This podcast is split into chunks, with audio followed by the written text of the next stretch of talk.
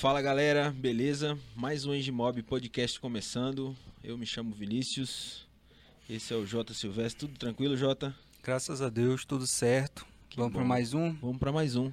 Hoje a gente está com, com um convidado, amigo, parceiro, né? empresário no ramo imobiliário, vendedor há 19 anos, 8 anos vendendo imóveis, imóveis, imóveis no geral, né?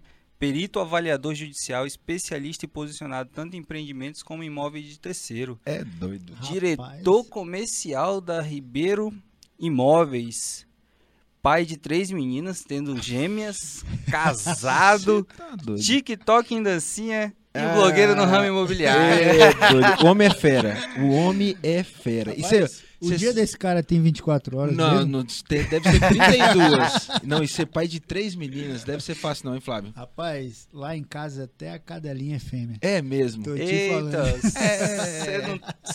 Você é um, literalmente um pau mandado no meio de todas. Não, ali é o seguinte, ali a gente só obedece. É. É, Escolhe nem tem o que jeito, comer, não. né? E, e eu, você sabe o primeiro contato que eu tive com o Flávio, que o Flávio olhou no meu olho, sabe como foi? Ah. Eu bati na traseira do carro dele, depois de sair lá do Lagoa. Pior que foi verdade. Olha só, cara, ele É tinha o eu nem branco. lembrava disso aí, ó. Quando você está, é, quando Que trabalhava onda em uma imobiliária, né? Trabalhava na SR. Na SR. Aham. Aí eu fui apresentar um empreendimento pro pessoal da SR lá. Foi. A Que gente, faz saiu a de lá. coordenação desde aquela época. Eu na corrida maluca, né? Bala de prata? De- era. De repente, rapaz, ele freou, acho que sei lá o que tinha acontecido. Sei que eu mais beijei a bunda do carro dele, Foi- assim, não aconteceu nada, Que velho. onda, hein? E aí eu com a vergonha do mundo, pô, acabei de ir.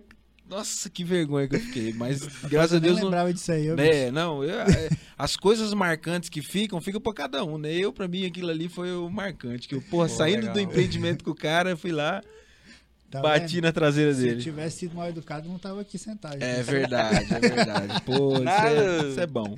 Oito, oito anos depois, praticamente, né? É, praticamente. Bastante tempo, tem bastante tempo. Muito tempo. Mas então, Flávio, a gente quer conhecer mais quem que é o Flávio, né? O que que o, o Flávio, da onde o Flávio veio, como que o Flávio foi 19 anos. criado. 19 anos como vendedor, né? Exato, é. Você já foi Começou é, trabalhou em vendendo concessionária. Eu comecei vendendo roupa. Roupa. É. É. Mas, assim, pra fazer uma introdução um pouco do Flávio, melhor do que essa daí, não tinha nem como, né? Mas, assim, bom, eu não sou de Porto Velho, né? Entendi. Eu sou do interior, sou de Paraná. Nasci em Paraná, morei lá até os 14 anos, aí depois que nós viemos pra cá. Minha mãe foi transferida do trabalho e aí nós viemos. E nesse período aí, dos 14 aos 17, que foi quando eu comecei a, a trabalhar, né? Pagar minhas continhas, Uhum.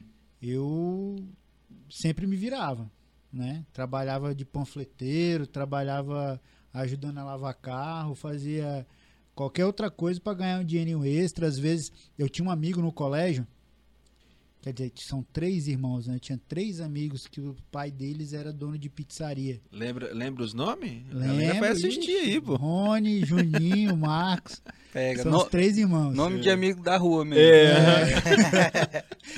E aí os três irmãos, eles tocavam essa pizzaria do pai deles, eu ia pra lá e ajudava também, que aí depois que fechava a pizzaria a gente saía, mas a gente sempre se virando, sempre ah, ah, dando um jeitinho de, de, de conseguir um trocado aqui, outro ali na Fazer época de dinheiro, né? adolescente, né? Aham. Mas efetivamente foi a partir dos 17 anos que eu comecei a trabalhar. Comecei a trabalhar vendendo roupa. Trabalhava numa loja, cara, que era a Coach. Sei. Rapaz do céu. Eu- ali foi história, viu? Imagino. Porque aquela loja ali, cara, foi assim, onde eu realmente comecei a trabalhar tendo o compromisso e a responsabilidade de horário, Sim. né? Ainda mais que era sob regime de CLT, né? Era em shopping? Era não, não, não tinha No shopping castelinho ainda. ali, era né? ali naquele castelinho Aham. ali, né? Ah, já era aqui, cara? então. Eu acho que sim, cara. Eu acho que sim. Ah, já era Porque aqui assim, em ó, Porto Velho, então, né? é, Ah, tá. A gente saía do interior pra comprar Aham. roupa, às vezes, na capital, né? Sim, sim. Então, possivelmente, a gente tenha passado É, por lá, sim. Pode ter sido. E aí lá era muito engraçado, porque assim, na Coach era uma era uma era uma empresa que é basicamente uma franquia também, né? Tinha Uhum. suas regras, tinha várias coisas. E Claro, os vendedores, vontade, tá? obrigado. Os vendedores lá tinham que é, usar a roupa da marca e tal. E o pior, bicho, que as roupas eram caras pra caramba, né? É, Aí tu recebia um saláriozinho desse tamanhozinho, ainda tinha que comprar Deixava roupa lá. metade, né? É, quem disse que tinha desconto? Tinha o mesmo desconto do cliente, olha lá. E olha lá. É. E aí foi lá onde a gente começou a trabalhar. Eu trabalhava com vendas, mas o que eu tinha mais ódio lá não era nem a parte de vender. Eu gostava de atender gente. Era a parte de ter que organizar o estoque, bicho. Nossa. Nossa. E trabalhar com pano, Dobrar né? roupa, é, mano. pano é muito melindroso, é. Não era, não dava. Mas eu ainda fiquei um tempinho lá, Pô. fiquei um ano e meio lá, mais ou menos. Foi meu primeiro emprego. E aí de lá, cara, eu já vendi muita coisa. É. Eu sei Já. que tu vendeu o carro também, né? Já. Ixi, ó, já vendi roupa. Aí de roupa eu passei a vender. Trabalhei na Brasil Telecom. Lá eu tive uma boa experiência, aprender a lidar com o sistema, aprender a lidar com, com atendimento ao público, um pouco mais de exigência por parte do- dos meus superiores. É, lá eu trabalhei em caixa e também no atendimento ao público, vendas, né? Uhum. E aí fiquei um bom tempo lá, depois eu passei a vender plano de saúde, já vendi imóveis, já vendi passagem aérea. Rapaz, já Só- vendi um pouquinho de Só coisa. não vende a mãe no... que é pecado, né? Aí depois que eu comecei a, a trabalhar no ramo de, de, de veículo mesmo, né? Foi quando eu tive a oportunidade de trabalhar em uma concessionária aqui em Porto Velho, na Autovema. Uhum. E, e lá eu digo que foi o divisor de águas com relação ao meu profissionalismo em vendas, né? É, Lá, lá você descobriu que são técnicas, né? Isso, exatamente. Que é o que eu sempre bato na tecla, cara. Ninguém Sim. nasce vendendo, ninguém nasce com o dom de vender. É. Eu sou- não sou, não sou é, daqueles que fala fulano nasceu para vender, Sim. fulano nasceu para ser corretor. Muito pelo contrário. Eu, eu conheço várias histórias de pessoas que tem história na minha família, da minha irmã. Fala que os bom de papo, né? É, tem É. bom de lábia, é bom É, de venda. Tu, tu se via, tu- lá atrás tu se via fazendo vídeo pra postar, de jeito né? nenhum, de jeito- Vendas é Mas isso, assim, ade- é, adequação. Nas né? redes sociais antigamente, lá no MSN, né? A gente é da época do É. Scoop, né? É. O Mirk. Mano, Você era na- atuante? Eu sou da época do Fotolog, mano. É. Então, Você tinha fotolog, é? Tinha, Aí, ó. É um blogueirinho nato, rapaz. Desde... Mas é o meu fotolog. Deus me livre, mas esquece, deixa quieto. que Tomara que Não, nunca é, achem, né? São épocas, né? São épocas. Naquela época era muito. É, eu lembro. exatamente. Eu nunca tive fotolog, mas eu Uhum. lembro que a galera fazia um Ixi, movimento grande Era muita naquilo lá. bagunça, meu Deus, época de adolescência mesmo, assim. Mas falando do, do- do- da parte de vendas, cara, é, quando eu fui pro ramo de automóveis que eu senti a força do, do, do, do que você tem que se dedicar para vender mesmo. Sim. É, e eu sou de uma época onde era bem desgastante, assim, o processo de, de trabalho de quem trabalhava em concessionária, que era de domingo a domingo e não tinha essa de feriado, de trabalhava constantemente, cara. Eu digo que quando eu trabalhava em concessionária, eu trabalhava o dobro do que eu trabalho como corretor de imóveis. Porque quando eu trabalhava vendendo carro, a concorrência era muito mais desleal. Uhum. Porque, por exemplo, eu defendi uma marca. Trabalhei defendendo duas marcas, né? Trabalhei tanto na Fiat como na Volkswagen, né? Nesses anos que eu trabalhei como vendedor de carro. Mas é, você defende, defende uma marca trabalhando Uhum. no, no- no- vendendo veículos. Sim. Se o cliente chega lá e fala assim, por exemplo, chega aqueles senhores que são mais antigão e fala assim, cara, eu só compro Volkswagen e pronto, acabou. Você pode dar o carro pro cara que o cara não Não vai quer. comprar um Fiat. Sim. E ele vai lá só pra poder fazer o quê? Jogar barganhar. Não, o cara vai lá pra barganhar. Ele vai lá pra pegar o meu melhor orçamento e levar na Volkswagen, fazer o vendedor da Volkswagen cobrir e fechar com eles. Era assim. É. E aí o que que É um acontece? cliente que usa da estratégia também, né? Isso, era desse jeito. E o que acontece? Eu vejo que quando você vende imóveis, agora partindo para o nosso ramo agora, Uhum. Quando você vende imóveis é muito, muito mais fácil. Porque, olha, independente de você ser uma das maiores imobiliárias de Porto Velho, ou você ser uma imobiliária que você abriu seu CNPJ há 30 dias atrás, você consegue vender o mesmo produto das maiores imobiliárias.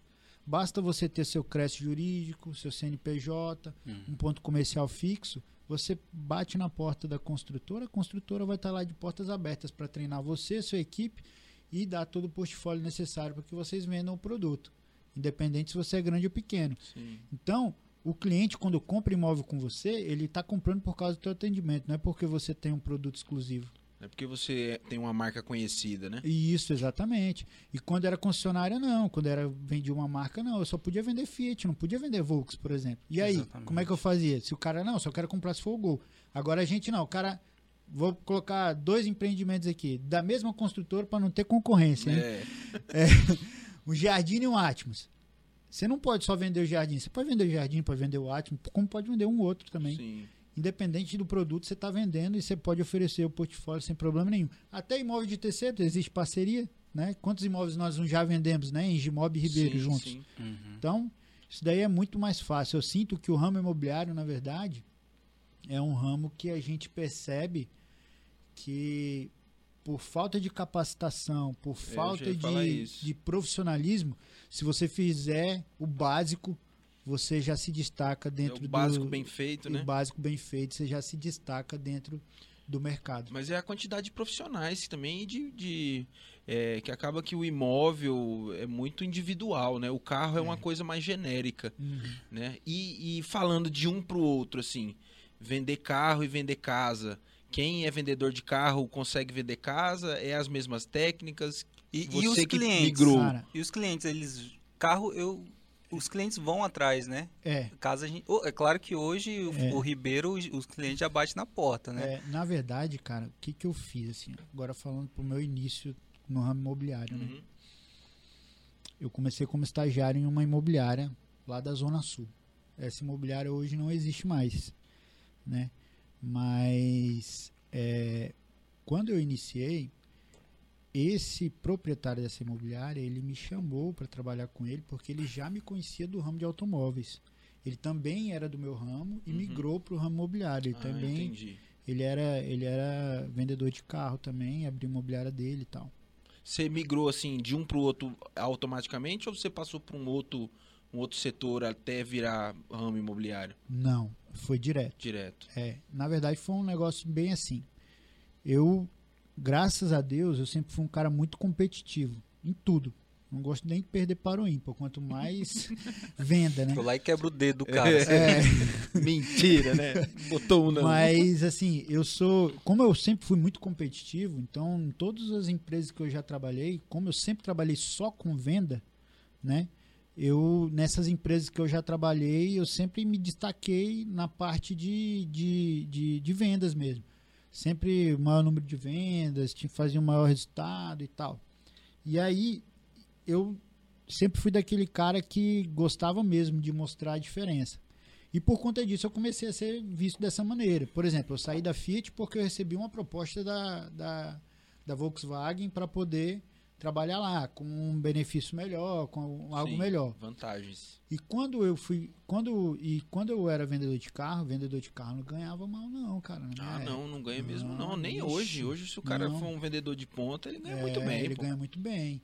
Então, assim, é, eu tinha um bom salário. Só que eu não era, eu não era, eu nunca fui é, acomodado. Eu sempre quis mais. Uhum. E por conta disso, é, eu conversando com, os, com um amigo e tal, ele falou, cara, vamos pro ramo imobiliário, você vai ganhar muito mais, as comissões são maiores, você tem mais autonomia, não sei o que, tal, tal, tal, tal, tal, tal. Eu Falei, cara, não tenho coragem. Na Quem época, que é esse amigo? Ele tá no ramo imobiliário ainda? Não sei, cara. Quem que é? Não sei, é o Marquesan. Hum, Ah, sim, Marquês, não é. conheço. E É, aí, da irmã dele é, é dono do CETEP, né? Era É, Torres, né? Era É. Torres, né? É, era Torres aham. Imobiliária, exatamente. Sim, eu me lembro. Eu Já fiz, acho- que eu já fiz umas parcerias com o Marquesan. É. E aí, quando a gente. Quando a gente. Quando ele foi conversando comigo, eu falei assim, não, cara, eu tenho, pô, eu tenho uma menina pequena, minha esposa não tá trabalhando, não tenho coragem de pegar e abandonar um emprego que eu já tenho uma estabilidade, já faço meus, meu volume de venda, já tenho um salário razoável para enveredar. Eu vejo um monte de corretor aí urrando, cara. então, assim, eu não sei não se isso aí. Trocando o almoço pra pagar a janta, né? É cilada, vira. É. Mais ou menos isso aí. Mas acontece, né? E aí, cara, eu, eu. E nisso, mas eu já tinha uma certa experiência, eu já tinha, sei lá, 10, 11 anos de, de venda, de contando venda de veículo com venda de, de, de outros De setores que eu já trabalhei, né? né? Ixi, foi- trabalhei vendendo um monte de coisa, móveis, vendendo tudo. E o que que acontece? ele falou assim, Flávio, o que, que você precisa para poder vir pro ramo imobiliário, bicho? Porque eu tenho certeza que você vai se dar muito bem. E aí, eu falei, cara, eu preciso de um fixo por 90 dias. Não vou falar valores aqui, tá? Não. Mas eu preciso de um salário fixo por 90 dias. E eu preciso que você realmente tenha empenho em me ajudar, em, em realmente eu ter o suporte que eu preciso para poder desempenhar meu trabalho. Uhum. E aí, cara, nos sete anos que eu trabalhei como vendedor de carro, eu te fiz uma carteira muito grande. E quando eu saí tanto da Fiat e da Volkswagen, eu tinha meus números. Sim. Porra, eu já vendi quase mil carros, pô. Porra. Então-. Então não é pouca coisa, entendeu? É. E, e eu tinha minha carteira de cliente e tal. E aí ele falou assim, Flávio, fechado. Eu vou apostar junto contigo. E aí o meu fixo era o quê? Se eu batesse o meu fixo, ele não me pagava. Uhum. Se eu não batesse, ele complementava.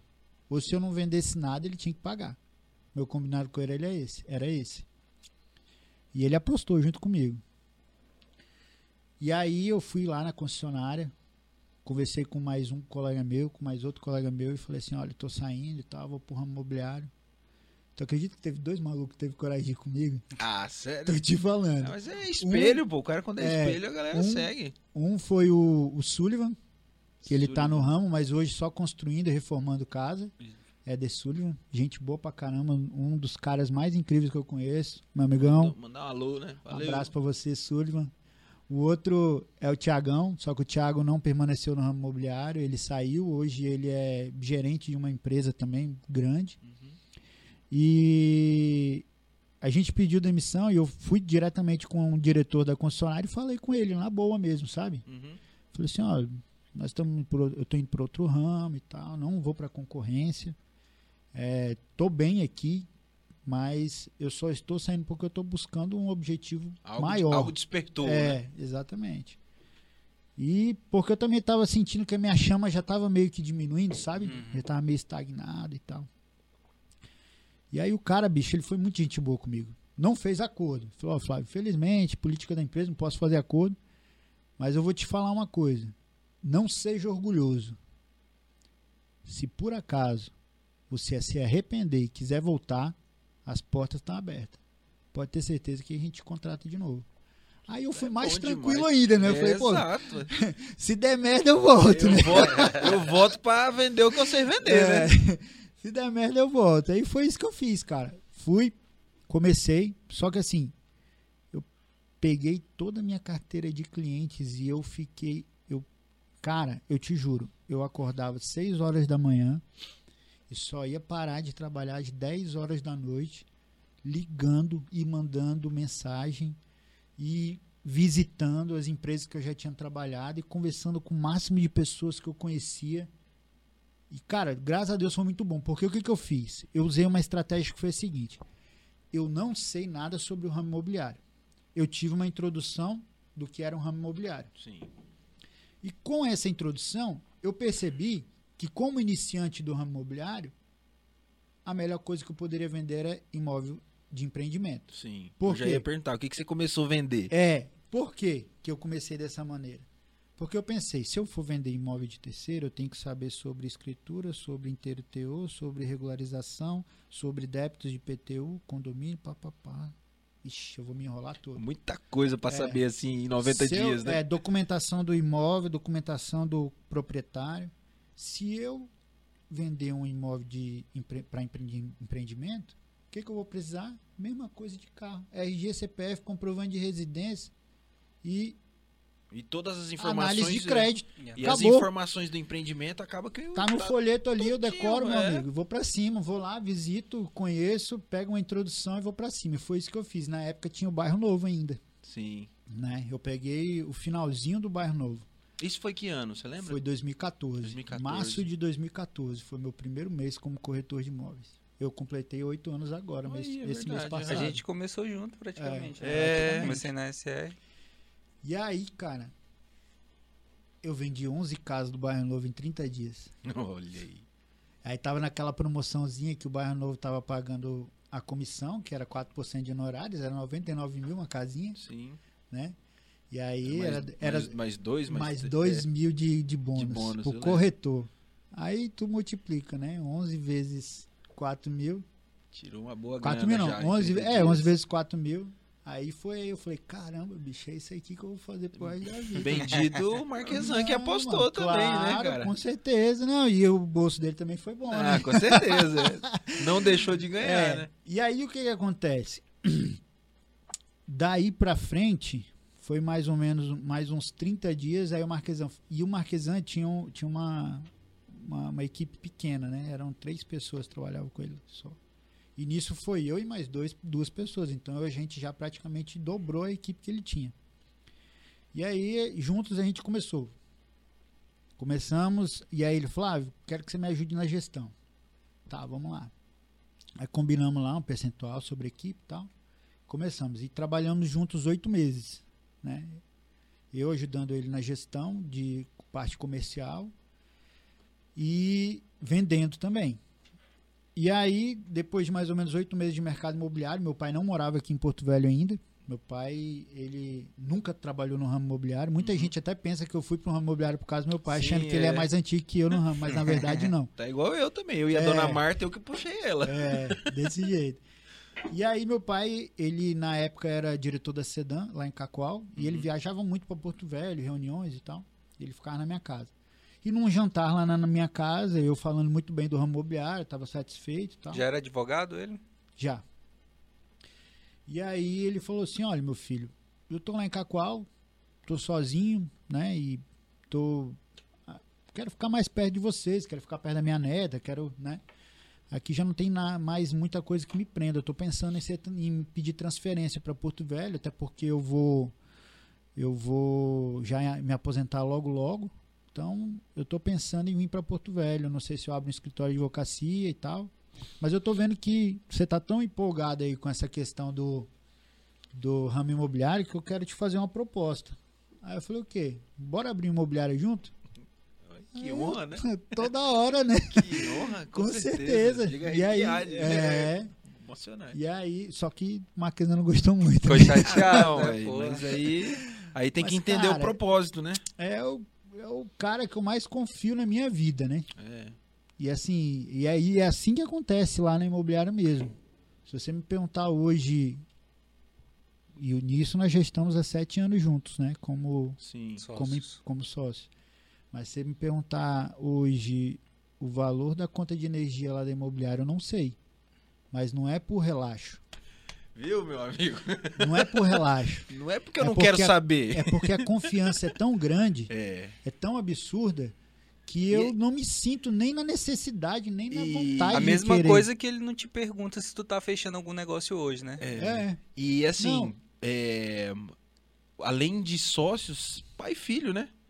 É. Um, tem seus outro entraves, patamar. né? É, Não, tem seus certeza, entraves, né? Tem a questão certeza. familiar, mas isso daí é uma coisa que tem que ser superada e tem que entender, né? Tem que ter maturidade de que da porta para dentro é Sim, sócio, da porta para fora é pai e filho. Uhum. Às vezes, lógico, que tem os seus atritos, lógico, todo até sócio que não é parente tem atrito. Imagine Imagine sendo parente. É, imagine sendo parente que você tem um pouco mais de, de intimidade, né? Intimidade, Exato. Então tem tudo isso daí. E aí, cara, a gente abriu a imobiliária em dezembro de 2014. Foi quando a gente abriu a imobiliária. É, de lá pra cá foi bastante água, assim, cara. Tem, a gente tem bastante história legal, foi bastante coisa boa, né? E muita gente da equipe que tem, querendo ou não, querendo ou não, tem muita rotatividade de, de corretores, gente Sim. que entra, gente que sai, gente que permanece.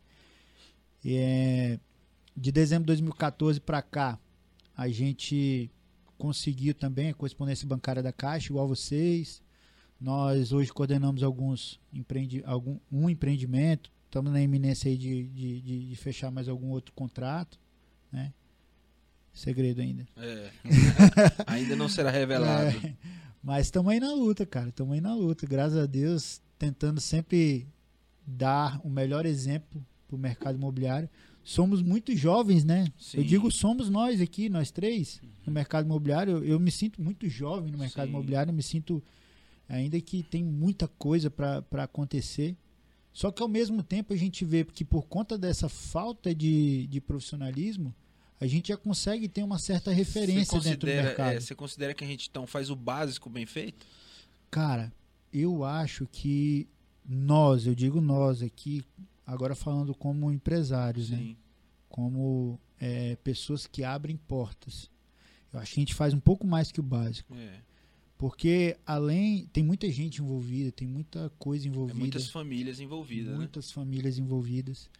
Então, assim, é, além de mostrar o profissionalismo, além de fazer o certo, além de pregar boas práticas no mercado imobiliário, a gente transforma vidas, cara. É, Isso daí é um grande diferencial. Uhum. E é uma uhum. coisa que eu fico muito orgulhoso. Fico muito orgulhoso. Por quê? A gente sabe que a gente tem uma boa relação e é bem visto no mercado imobiliário quando a gente tem parceria comercial com várias pessoas, seja corretores de imóveis, seja incorporadoras, seja imobiliárias, né? Você, quando você é bem visto pela categoria. A gente sabe que a gente entrega uma boa prestação de serviço quando os clientes indicam a nossa empresa para outros clientes. Sim. Agora a gente sabe que a gente realmente está fazendo um legado quando a nossa árvore faz uma sementinha brotar. Isso daí para mim não tem dinheiro que paga, cara. É um negócio totalmente surreal para mim. E graças a Deus, vocês já conhecem inclusive, nós temos profissionais que saíram da nossa empresa, da Imobiliária Ribeiro, que hoje são proprietários de imobiliária, Sim. que hoje são correspondentes bancários de referência no mercado de Porto Velho, né? Então isso daí me deixa muito orgulhoso, porque essas pessoas, quando entraram conosco, entraram e não sabiam nada, aprenderam uhum. do zero e aprenderam de acordo com a nossa metodologia. Sim. Então, isso mostrou que a gente conseguiu passar para eles frente, uma coisa né? que foi realmente que fez a diferença e hoje transformou a vida deles. Então isso daí para mim é um negócio totalmente surreal, de verdade. É, eu também gosto bastante disso daí. Eu fico lisonje, lisonje, eu quero, ajuda, lisonjeado.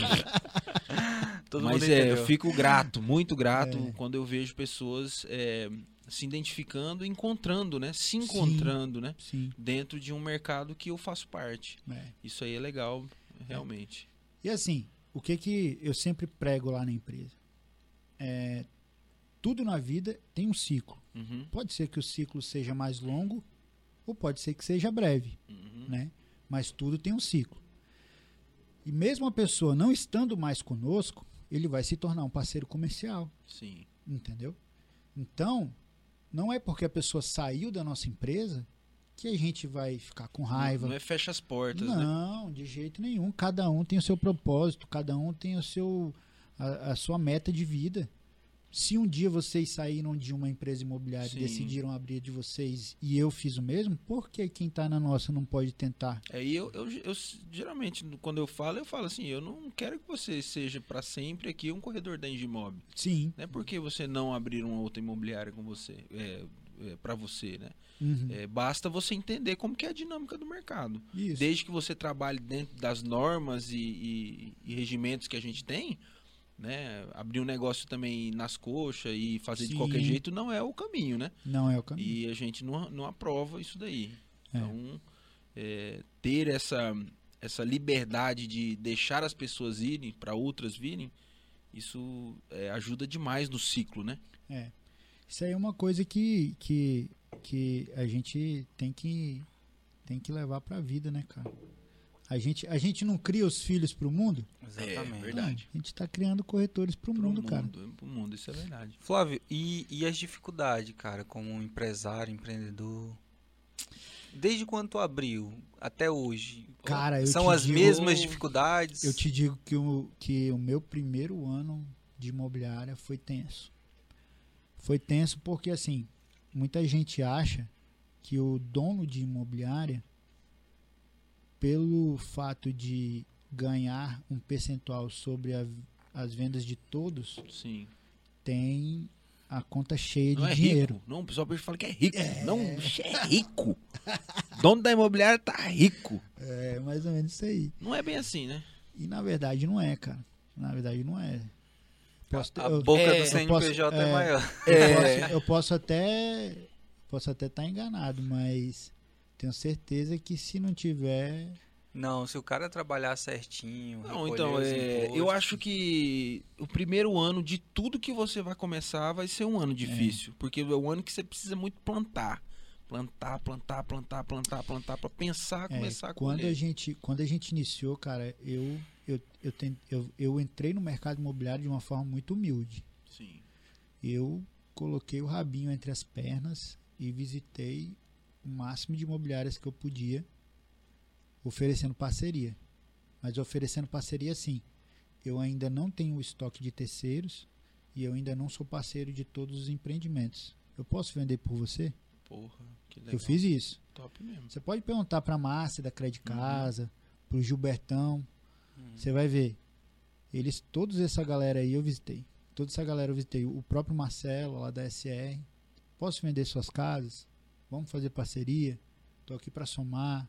Nós somos novos no mercado imobiliário. A gente veio aqui para poder fazer a diferença, para trabalhar de uma forma honesta. Então foi isso aí que a gente pregou, sabe? Sim. E foi bem bacana. Então, assim, gastamos sola de sapato mesmo, eu e o seu Flávio. Ah, pra quem não sabe, o nome do meu pai também é Flávio, tá? Mas Então- você não é júnior, né? Não, não. Mas Meu- é filho? Meu pai achava cafona. É. É, ele falou que ia tirar a identidade. Mas a gente fala Flávio Filho, Flávio É. Pai. Flávio filho, Flávio pai, é. Chega lá na imobiliária é assim, chegou na recepção, queria falar com- com o Flávio. Flávio filho ou Flávio pai? O duro que os cabelos tá ficando branco também, né? Aí daqui a pouco vai falar, Flávio. É, é pai também, né? Qual dos dois é o pai, né? Mas aí a gente fez isso aí, cara. A gente foi e, e, e, assim, Seu Sempre Flávio tivemos- vendia? Cara, não. Não. Na verdade, o seu Flávio não vende, né? Lá na imobiliária a gente dividiu muito bem, mais ou menos assim como vocês fazem aqui. Uhum. Vou colocar como Parte comercial, é, parte parte comercial. Parte comercial é tudo comigo. Gestão de vendas, treinamento de corretores, é, tratativas com incorporadoras. Quando são tratativas mais específicas, eu gosto de levar ele. Eu gosto de levar ele por dois motivos. Primeiro, peso dos cabelos brancos e do olhar no olho no olho dele É faz pesado, toda a diferença. verdade. Faz. Tem autoridade, né? Já É. só de olhar. É, é diferente. Então, assim, eu gosto muito disso, dele. E eu espero que quando eu fique mais velho, eu fique Dê igual. também, né? Já dê só de olhar É. assim, você fala, rapaz, aqui. É, não vou brincar, não, Dá né? não. Dá pra derrubar, não. Pior que ele parece que ele sempre foi sério, né? É, e ele é bem, ele é bem brincalhão, ele é bem É. brincalhão, só que Nos momentos sérios nos tem momentos que ser sérios sério. ele é né? sério, isso. E também pela, pela questão dele, da, da experiência jurídica dele, né? Sim. Então, assim, é, toda a parte administrativa e financeira fica nas mãos dele. E a consultoria jurídica. Então, contratos, é, dinheiro. Eu, cara, o dinheiro entra. Movimentação de tudo. Isso, é tudo na mão dele. Então, assim, é, eu só chego. O meu papel é trabalhar, vender e no final do mês pedir meu vale. O. É mais menos- né? É mais ou menos isso. É, cadê mim. meu Prolabore aí? Tá tudo certo e pron- e ponto. Então é isso aí. Eu não, eu não, eu não mexo de jeito nenhum na, na conta da imobiliária. Uma, uma das coisas que ele me ensinou também foi isso. Sim. No início, eu tava misturando muito. Sabe? Quando você paga conta de energia de casa no- na Normal, conta normal. jurídica da imobiliária, É, isso, Então- é, isso eu acho que no início é, um, é algo normal. É. E aí ele começou a, a implementar a metodologia dele porque ele foi gestor de órgão público por mais de 20 anos, né? E órgão público com mais de 100 funcionários, então ele Gerir tinha, é, ele daí, tinha né? o, o orçamento total da, da- na mão, né? Então, para ele jogar para uma empresa que na época era pequenininha, Sim. ainda não é grandona, mas estamos lutando para poder conseguir ficar Não, grande. mas você tá doido. Tem uma- um nome e uma consideração muito Ah, grande dentro do mercado. Muito obrigado, mano. A gente, obrigado particularmente, a gente admira bastante, né? Sim. É, É, a- até na época de, de Remax, uma coisa que também quero perguntar para vocês, o que, que Uhum. foi que é, vocês decidiram é, é, desvincular com a marca, Uhum. né? Um dos que a gente mais se identificava era a RR. Pela sua fase da idade, né? Da Sim. gente é, ter já eh, frequentado. próximo aqui também, né? Não, e outra, o, o Flávio é o cara que vai pro sol, entendeu? É. O cara que vai pra luta. Então, é, a gente se identifica bastante porque é o que a gente faz, né? A gente também no início aqui, a gente começou muito. Cara, é. Bota o rabo entre as pernas e vai bater palma, vai É. falar com o proprietário, vai trocar ideia com o porteiro. É, foi assim que eu, particularmente, comecei a fazer negócios, né? É, É, mesmo. buscando pessoas para me oferecerem imóveis e eu apresentar para os clientes, né? Uhum. Então, não cheguei aí à, porta de todas as imobiliárias, mas já tinha algumas portas abertas, né? Por ter trabalhado com algumas. Mas sempre buscando isso daí, essa dinâmica, né? Sim. Vamos, vamos suar, vamos só, vamos Sim. fazer campanha, vamos é, ir fazer captação. Então, é muito vinculado a isso daí. E Uhum. queria saber aí co- como é que foi essa decisão, né? A gente é, sabe como que é, é, tão é, melindroso algo voltado a uma franquia, a um contrato. Por que, que vocês decidiram é, rescindir o contrato? É, teve alguns assuntos pessoais, Sim, né? Mas assim, é, para poder falar da desvinculação da Remax, eu primeiro preciso falar de como foi o início de contratação, entendi. Né? É, achei que a gente ia falar mais pro final. É, não, Não, mas vou falar, vou falar. é, chegou o momento, sem cortes. É, e, e assim, primeiro, quando me apresentaram a Remax, eu fiquei bem fascinado pela metodologia. E eu achei bem interessante. Tanto é que eu digo que muita coisa que eu aprendi na Remax eu ainda aplico. Sim, Né? Por que não? Boas práticas têm que serem, têm que ser utilizadas, né? E aí eu fiquei bem fascinado. Só que assim, só eu fiquei. E lá na imobiliária são dois donos, né? sim. E, cara, foi uma queda de braço muito grande entre eu e o seu Flávio. É, ele resistiu muito. Na verdade, se eu falar pra vocês, vocês não tiveram oportunidade de ir pro FIB, né? Não, Que é o treinamento presencial lá na Remax Sim. Brasil. Nós fomos. Eu comprei passagem, aluguei hotel. O seu Flávio viajou sem ter assinado o contrato de franquia. foi, sem Olhou. ter assinado. Ele assinou depois do terceiro dia de treinamento. é, duro na queda mesmo, homem. É. Então, foi bem. Foi bem. Já, já Uhum. teve esse Sim, de início já. de início. E quando nós entramos para a Remax, foi também igual a vocês, Uhum. a gente entrou num, num, num período de muitas incertezas, porque foi. Quase, fomos para o FIB em março. E a pandemia. Voltamos, veio a pandemia e fecha tudo, aquele negócio e tal, e treinamento, pre- é, é, videoconferência e tal, não sei o que. Cara, fui com tudo, tentando aplicar as melhores práticas da Remax, tentando fazer o processo de, de, de inclusão dos corretores. E, e eu comecei a sentir muito, muito mesmo, quando eu comecei a perceber que a minha equipe começou a me deixar. Eu tive uma pressão psicológica pessoal muito grande com relação a isso. Tanto é que hoje, da galera que era Imobiliária Ribeiro antes de Remax, para a galera que é hoje Imobiliária Ribeiro depois que depois saiu da Remax voltou para Remax, eu só tenho um corretor, uma corretora. Todos saíram. Tinha uma equipe de 20 corretores, todos saíram, todos. Só ficou uma corretora. Isso aí pesou muito para mim.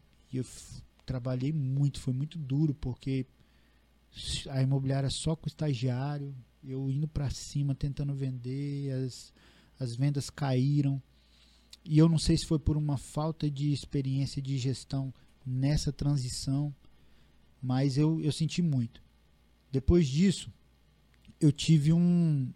Nós tivemos, né? Eu digo eu, mas nós tivemos um episódio é, onde meu. Eu não vou entrar em detalhes, mas o meu pai passou por um Sinta-se à problema. vontade. É, meu você- pai passou por um problema de saúde sério, Sim. né? Muito sério. Uhum. Teve cirurgia, teve N coisas aí. Algo que não é simples, né? De... De jeito nenhum, Uhum. né? E um tratamento muito doloroso, inclusive, que ele fez pré-cirurgia. E isso daí foi cada vez mais me sensibilizando, né? E como ele sempre foi um cara que nunca, fo- nunca quis, ele nunca quis deixar de ser Ribeiro, É o sobrenome, né? Acaba, É. Aí quando nós, quando nós já estávamos recuperados dessa fase que ele passou de saúde, ele me chamou para conversar e pediu para poder eu repensar essa questão. E foi quando eu pensei, caramba, bicho, acho Aí que tem, tem coisas como, né? que tem coisas que são muito maior do que negócios. Sim. E foi quando a gente decidiu juntos fazer isso. Mas digo que eu aprendi demais. Sim. Foi uma grande escola. Foi uma grande escola para mim. E, e digo que, assim, independente sendo Ribeiro, sendo Remax, é, eu acho que o mais importante no mercado é você passar realmente é, que você está ali para fazer um diferencial na vida de clientes e na vida do mercado imobiliário. E mesmo sendo Ribeiro ou Remax, a gente sempre tentou fazer isso Sim. e procura sempre tentar fazer, né? Já era, já era os pilares normais, né? da- já já fazia parte do nosso DNA, já sempre Sim. fez. sempre Inclusive, semana passada a gente estava numa palestra e o palestrante perguntou pra gente é, o, que, o que que a gente acha, o que que a gente, é, por que que a gente estava nesse ramo e por que que a gente achava que era um ramo bom, né? E um, eu, eu dei uma das palavras que era os resultados, não só de valores, mas também o, o, o emocional, né? Ver É. o cliente, A sementinha que a gente É. planta ali. Exatamente. e, e vai embora, né? E assim, é um. é o- a gente trabalha assim com o maior ticket da prateleira, né? Sim. Então a, a envolvência emocional ali, né? Às vezes é o, o bem que a pessoa vai adquirir para a vida dela. Então É. isso se torna um sentido maior, né? Uhum. Quando a gente enxerga nisso daí, né? Que tem muita Claro. gente que no mercado que enxerga só o, o resultado do dinheiro, né? É. E, e para nós não. Já também, mesmo antes de ser Remax, quando era o JV, a gente tinha nossos princípios, né? Então Uhum. foi um, um, um casamento assim de, Sim, sim. de um com o outro, né? É. E- apanhamos bastante. Ah, não, isso aí a gente vai apanhar ainda, né? Quantos Vai anos? Sempre Faz quantos anos que vocês têm a imobiliária já? vai fazer. Foi, a gente abriu em dezembro de 2014. 14, 2000, vai dar 6 anos. 6 É, não, 10, 8 anos. oito. Vai fazer oito Vai anos. fazer 8 anos. Já estão tomando porrada até hoje? Tem jeito, cara. Não vai Todo parar. dia é um aprendizado. Tem um cara. Até eu estelionatário gosto muito dele. já, já Ai, mexeu, pior, né? É, Caramba. tem um. É, até essa, Isso, a história aí É, foi punk. Então, É. quer Mas contar um ca- ela, pode ficar é. à vontade. É- conta aí como é que foi mesmo. É. Cara, Ó, corretores. Primeiro, ó. preste atenção, hein? Ó, ó. Primeiro, falando sobre essa questão de apanhar aí, só pegando o gancho, tem um cara que eu sigo nas redes sociais que eu acho ele fantástico. O Flávio Augusto, Sim. o WhatsApp. Ele é foda. Tem uma frase que ele fala que é perfeita, mano. Estabilidade não existe. É. Nosso coração já diz, né? Pip. Você, muitas vezes você vai estar muito bem financeiramente, mas pode ser que você não esteja bem no seu relacionamento. Pode ser que você não esteja bem na sua saúde. Ou pode ser que você esteja bem no relacionamento, na saúde, mas sem dinheiro. Sim. Então, cara, acho que o, o grande desafio aí é equilibrar esses pratos. É tentar fazer com que essa montanha russa não tenha muito altos e baixos. Tem umas ondinhas, É. mas não muitos altos e baixos. Acho que o maior desafio é esse aí. Sem sair muito da rota, né? É. Exatamente. Aprender a administrar os problemas. Porque, na verdade, nós, corretores de imóveis, imobiliárias, a gente está ali para solucionar um problema do cliente. Seja vender ou comprar um imóvel. O cara que está comprando, ele quer resolver o problema dele, que ele quer ter um teto para morar. É. E o cara que está vendendo, ele quer resolver o problema dele, porque ele quer vender o imóvel porque vai para outra cidade, porque precisa pagar uma dívida. Quer usufruir do dinheiro do, do, do embutido, né? É, exato. E por falar em resolver problema, vamos dizer aí que tem um cara que é expert na resolução de problemas, de regularizações. que, Rapaz, pelo é. amor de Deus, eu te juro, eu tenho curso de, de despachante imobiliário, até sei algumas coisinhas, Mas todo cliente que pergunta para mim fala bem assim, Flávio, você é despachante? Eu falei assim, cara, no papel até sou, mas para minha sanidade mental eu É. não exerço. Porque eu vou te contar, viu? Não é fácil, tem que não. ter, tem que ter, meu amigo, tem que ter É um o- jogo de cintura que eu vou te falar. É o- Rapaz, eu te parabenizo. É o que a gente velho. fala aí É- pro sol. É, é ir chegar pra lá na- prefeitura, ir na, pra na porta lá, daquela respirada, sabe? Deixar os problemas Agora lá é hora- fora e é. entrar. Engol- Agora é hora do show, né? Engolir o orgulho, né? Engolir o orgulho. É.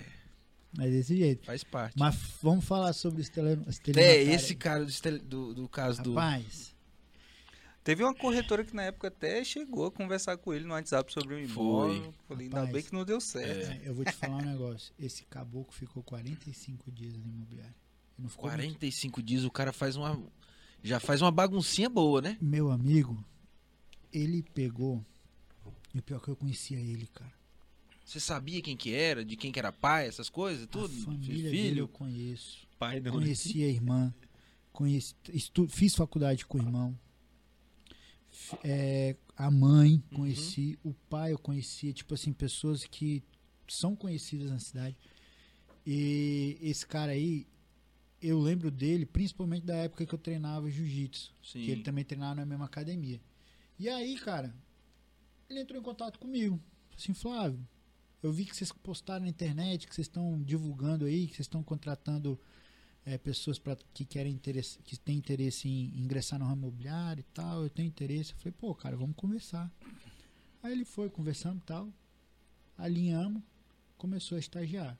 Vai fazer o curso. Aí ele pegou se matriculou no curso trouxe a- a- o comprovante de matrícula. Começou. Aí ele sempre mandava, Flávio, tem esse cara aqui, não sei o que, olha quem mandou o RG dele e tal, não sei o que, vamos, vamos rodar análise de crédito, bora ver aí e tal. E fomos indo, fomos indo, fomos indo, fomos indo. Passados uns 35, 40 dias, um cliente chegou lá na imobiliária. De início ele atendia. Eu tava confiando no cara mesmo, ele atendendo ali, né, na parte de. Sempre sob Da- a minha supervisão. Da mesma né? forma que alguém estendeu a mão pra você, você queria estender pra. É, e sob a minha supervisão, pô. Eu sempre acompanho meus, os meus estagiários. No estagiário lá na imobiliária não vende sozinho, né? Uhum. Ele, ele só é, prospecta o cliente e quem vende somos nós, corretores, e juntamente com o, o, o- ele auxiliando ali e vendo. Sim. Cara, esse cara chegou lá na imobiliária, um casal. Olha, eu queria dar uma olhadinha na minha análise de crédito, porque eu queria ver como é que tá, qual que é o próximo passo. A recepcionista, ok, Normal, né? Um vou passar você aqui para o nosso departamento de correspondente bancário e a gente vai fazer isso. Presta por favor seu RG CPF, pegou e tal, vai olhar no sistema, nada. Vai olhar nas planilhas de atendimento, nada. Vai olhar. Você tem certeza você foi atendido? Fui, foi atendido pelo André. Ah, é? Sim, é. Qual o André? Falei, esse aqui, aí mostrou a foto. Não, não, beleza, tal. Aí, nada. Aí a sorte que eles não ligaram pro André. Eles falaram comigo. Tava na sala, aí eles pegaram, foram, o cliente foi lá, na minha sala.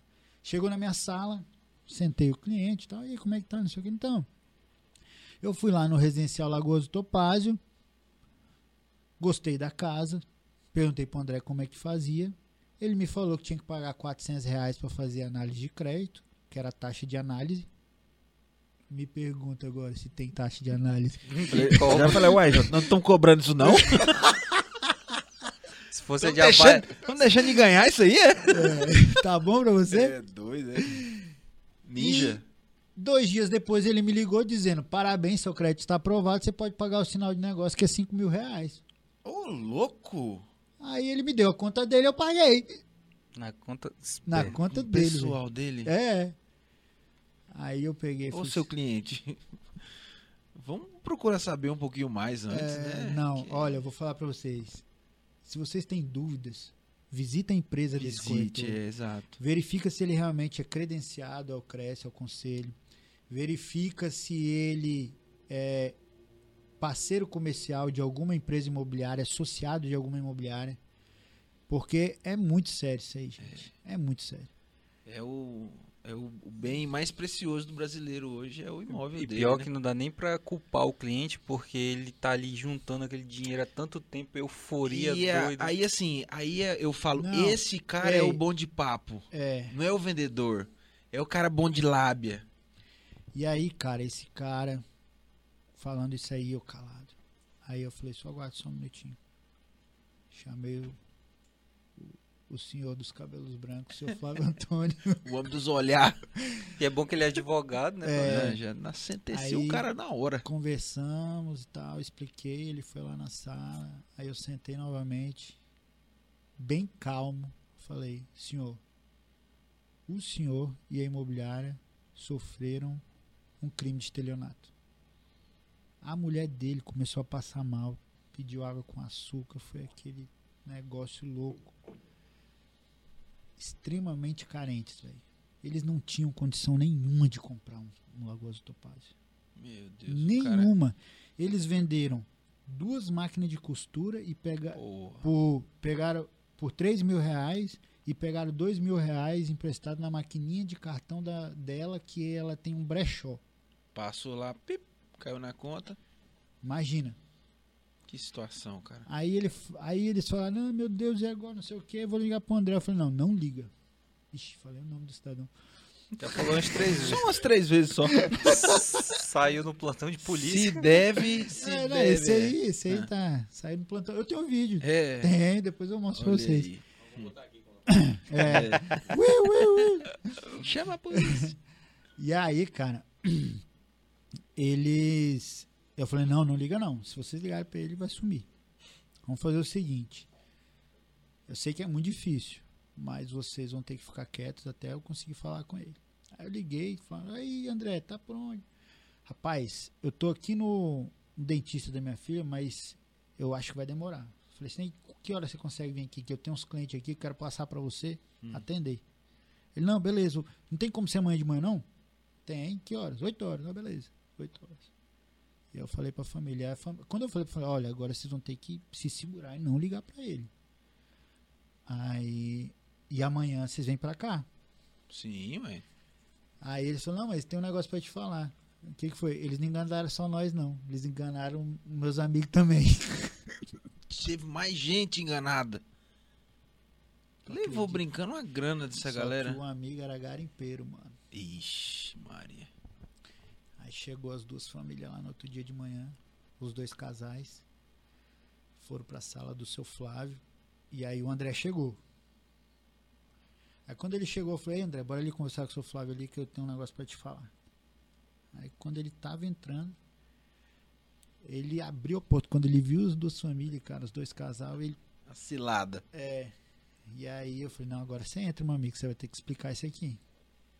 Doido. Aí o seu Flávio começou falando, olha, esses dois casais estão falando que você fez isso, isso e isso.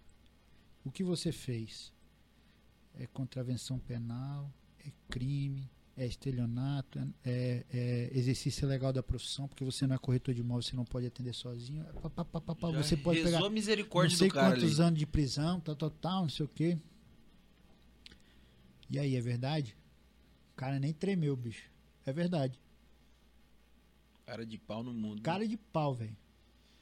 Aí quando ele falou que era verdade, o garimpeiro já se levantou, né? É nada. Aí ia dar uma mãozada na cara dele. Aí o garimpeiro já se levantou e falou assim: Ó, meu irmão, o negócio é o seguinte: você tem duas coisas. Ou você tem três. Você tem três alternativas. A primeira é me devolver o dinheiro agora. O meu e o dele. A segunda é você ir pra delegacia agora e confessar tudo o que você fez. Que enganou a imobiliária e que enganou a gente. E a terceira que eu tô doido pra que você escolha é você falar que não vai pagar e que não vai pra delegacia. Que eu tô com dois capanga meu lá do outro lado da rua e eu vou te apiar é. e vou te levar pro meu sítio. Eu vou arrancar esse dinheiro do seu pip. É. Deus me livre, velho. Que situação, hein? Ele falou: Rapaz, o dinheiro eu não tenho, mas eu vou lá pra delegacia. Aí chegou na delegacia e confessou tudo. Confessou tudo, fez boletim de ocorrência. O cara estraga a vida dele por causa de 5 mil reais, velho. Saiu meia hora depois Dez, que a gente. 10, né? Saiu meia hora depois que a gente. Sério? Não ficou preso. Estelionato só prende se for pego em flagrante. Na hora da interceptação Na hora do dinheiro. Porra, aí é. Tu acredita? Aí é foda, hein?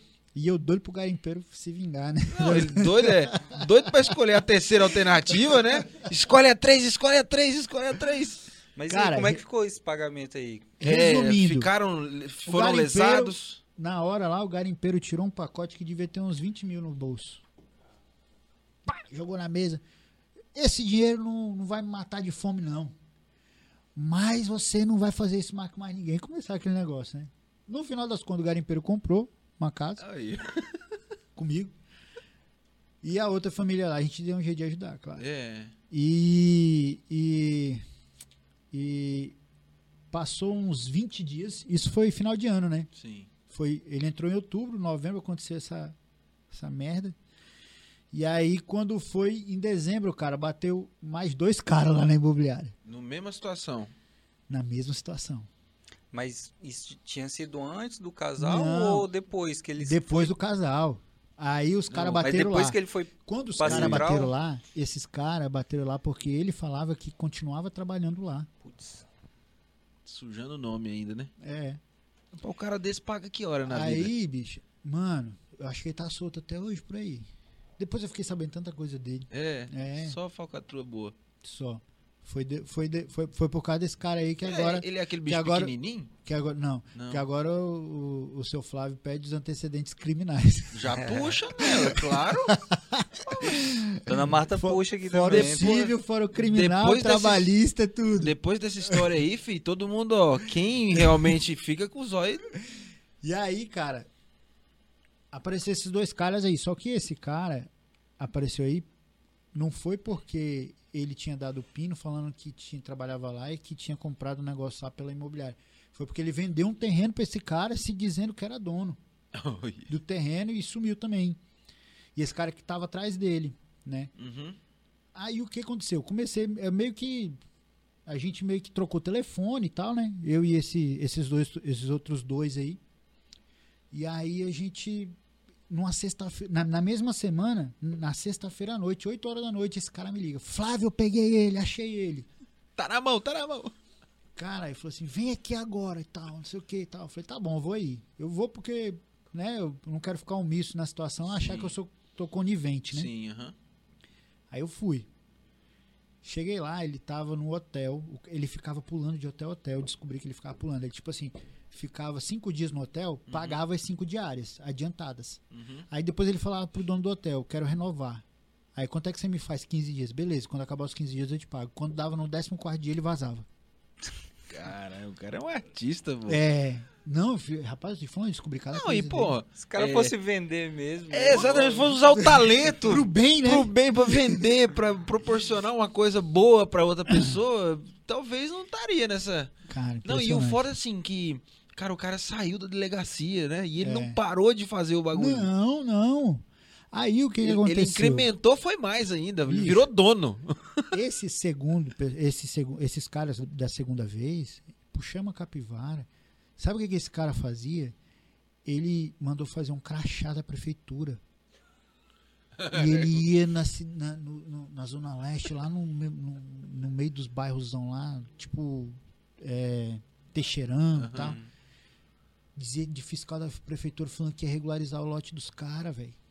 E pegava dinheiro do povo Pedindo propinazinha. né? Tipo assim, me dá tanto que eu vou regularizar, vai sair escritura no teu nome. É o que eu falo, velho. Que hora esse cara vai pagar na vida? Então, é que essa aí, a quando- misericórdia de Deus é, vai vir. aí o que que aconteceu? Aí o que que aconteceu? Cheguei lá na frente do hotel, os caras estavam cobrindo ele no bicudo. Ai, era uma hora boa de eu chegar, viu? Só que o que que eu fiquei com medo, Vinícius?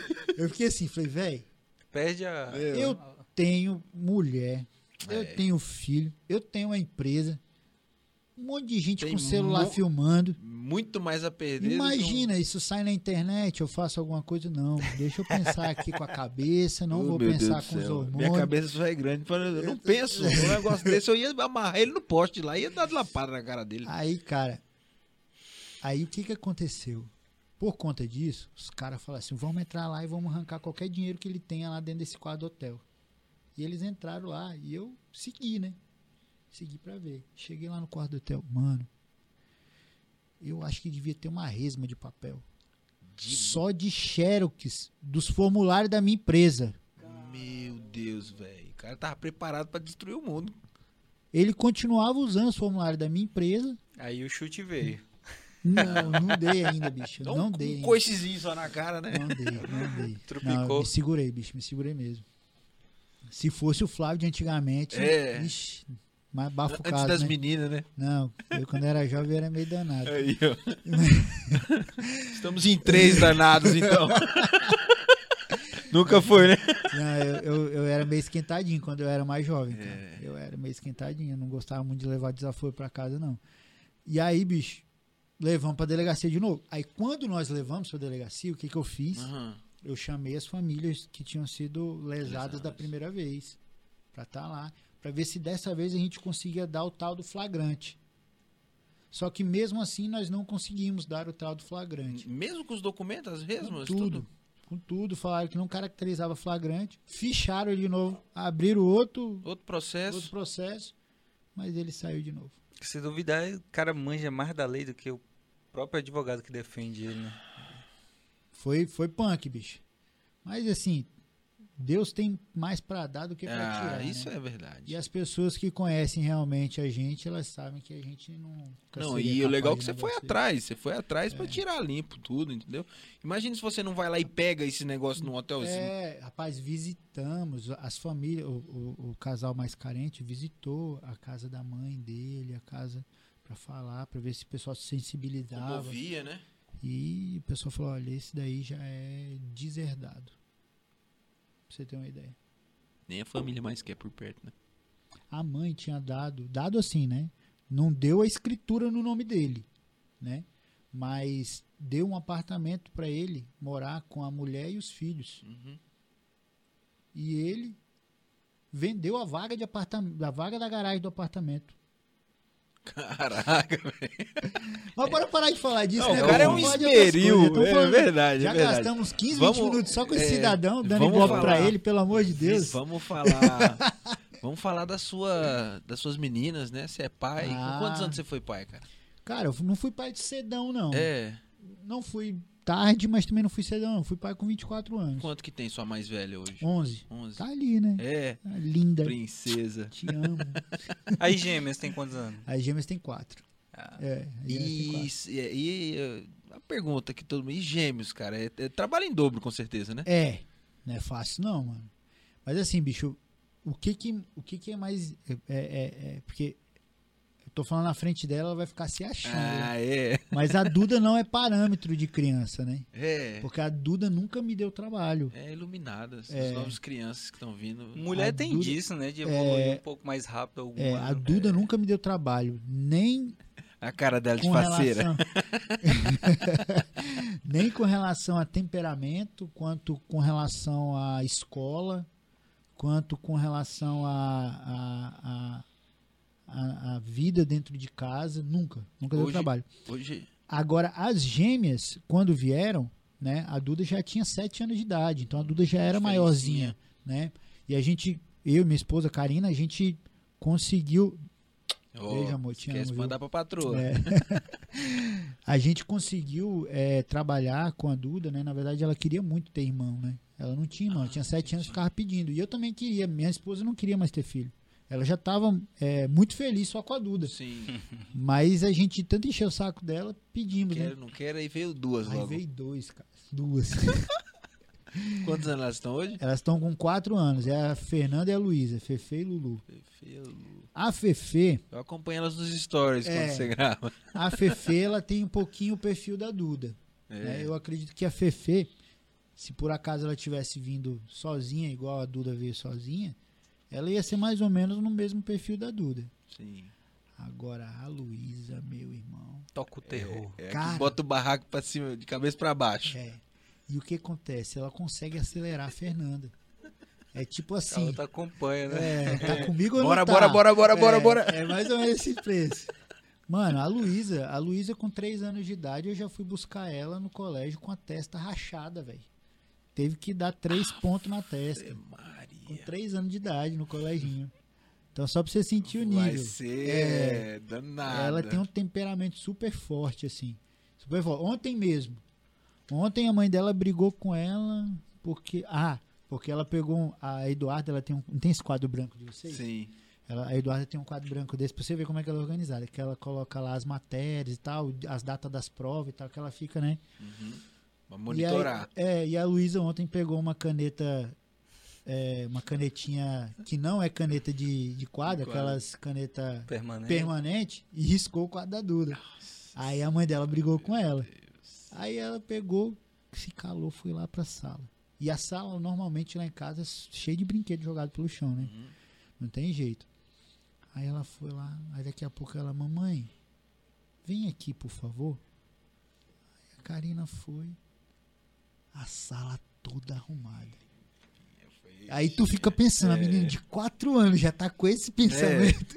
Olha aqui, mamãe, eu arrumei toda a sala, tá? Viu? Aí a mãe dela, a mãe dela, é, tu tá falando isso porque tá fazendo isso porque tu fez bagunça, tu bagunçou o quarto da tua irmã lá e pintou o quadro. É, mamãe, mas eu não vou mais fazer. Só. Aí, mamãe, olha aqui. Foi lá no quarto, ela arrumou o quarto delas, cara. Oh, Também.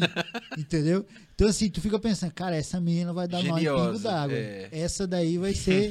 essa daí. E, e eu já sou enrolado com ela desse tamanho, né? Não é? Qualquer, quando ela mostrou pra mim, eu já, já meu Deus esqueci do céu. tudo.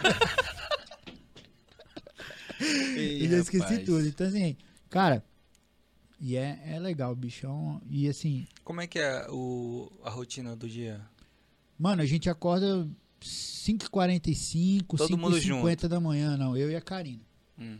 Aí a gente acorda, aí toma banho, se arruma, quando é umas 6h20 mais ou menos, a gente já começa a, a, a Duda acorda sozinha, ela já, já acorda sozinha, já vai se arrumando, e aí a gente vai arrumar elas.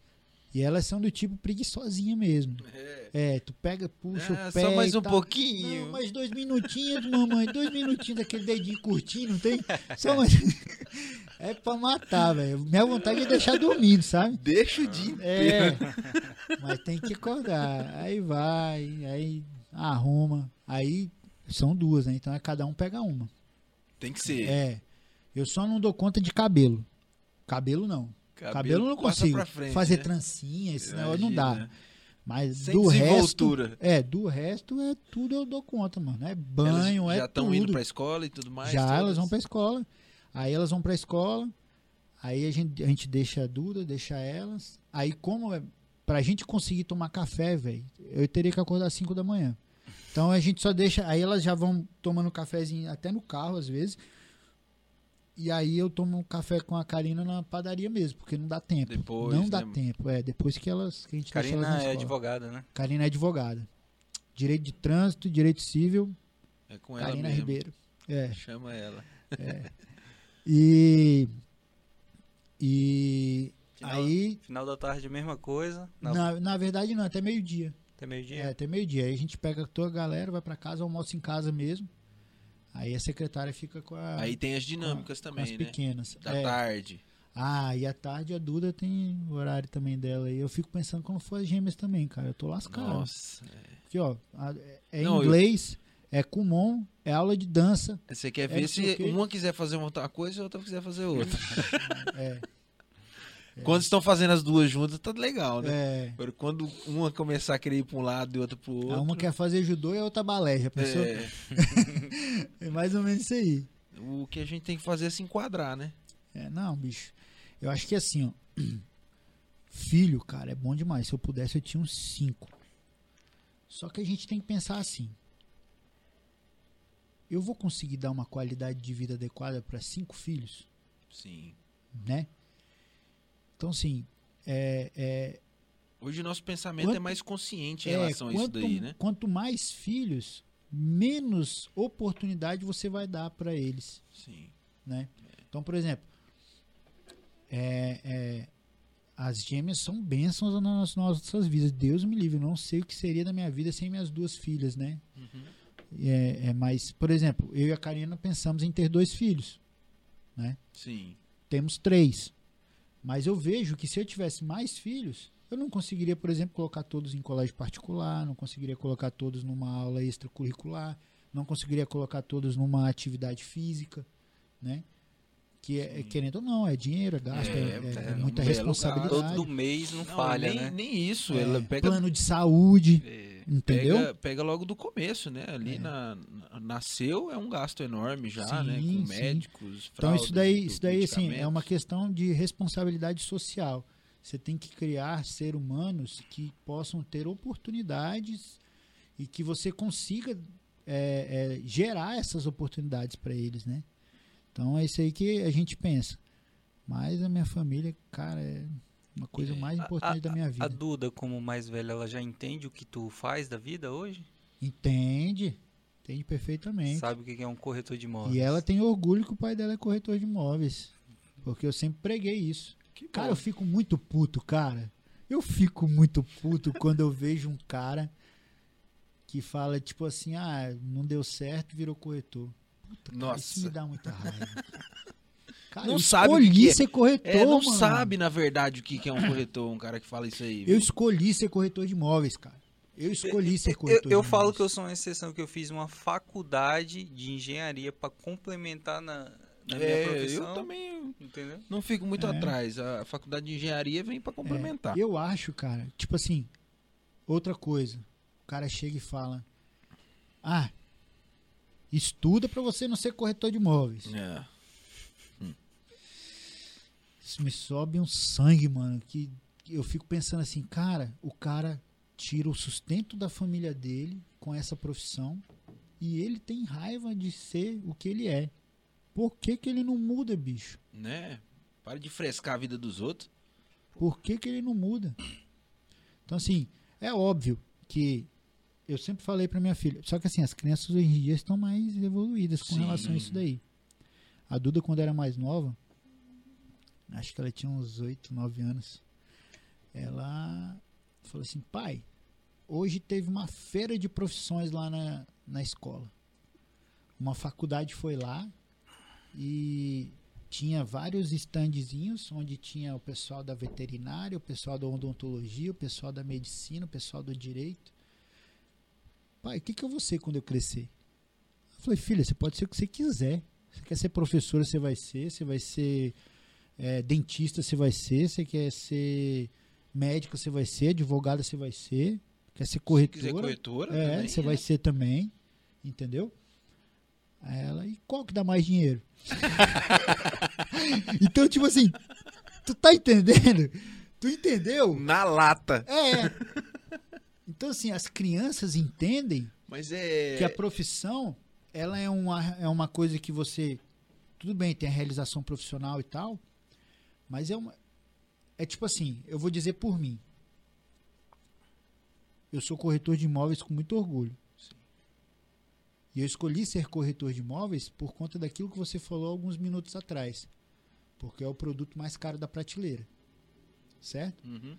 Talvez se tivesse algo que eu pudesse ser além de corretor de imóveis que desse mais dinheiro ainda vendendo, pode ser até que eu tivesse mudado para essa profissão. Sim. Mas eu amo vender. A minha profissão é venda. E eu escolhi ser corretor porque além de eu amar vender, eu ganho bem para isso, Sim. entendeu? Uhum. Então foi isso que me, me fez me apaixonar mais ainda pela profissão. Tem a questão da realização do sonho, tem a questão de você ajudar pessoas. Eu digo isso sendo corretor, tirando a parte de gestão, Sim. que a gestão foi uma coisa que eu aprendi também, que eu gostei, que eu me apaixonei também, que é a gestão de pessoas, gestão de Uhum. processo.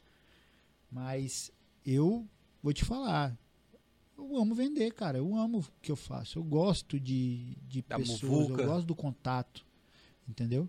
Inclusive, eu tô doido pra fazer um evento aí, hein, mano. A A, gente dinâmica. podia fazer, hein? É, a gente tava falando. É, né? fazer um negócio Na diferenciado entrevista aí. com a Márcia também, ela chamou pra fazer É. algo diferente. A Márcia- Se eu, Ezequiel hein? fez bagunça no final de É. semana, É, né? fez, foi bem legal. Eu gostei ali também. Ele fez um negócio diferenciado. Bom, um cara que E eu tirei assim- o chapéu pra ele também.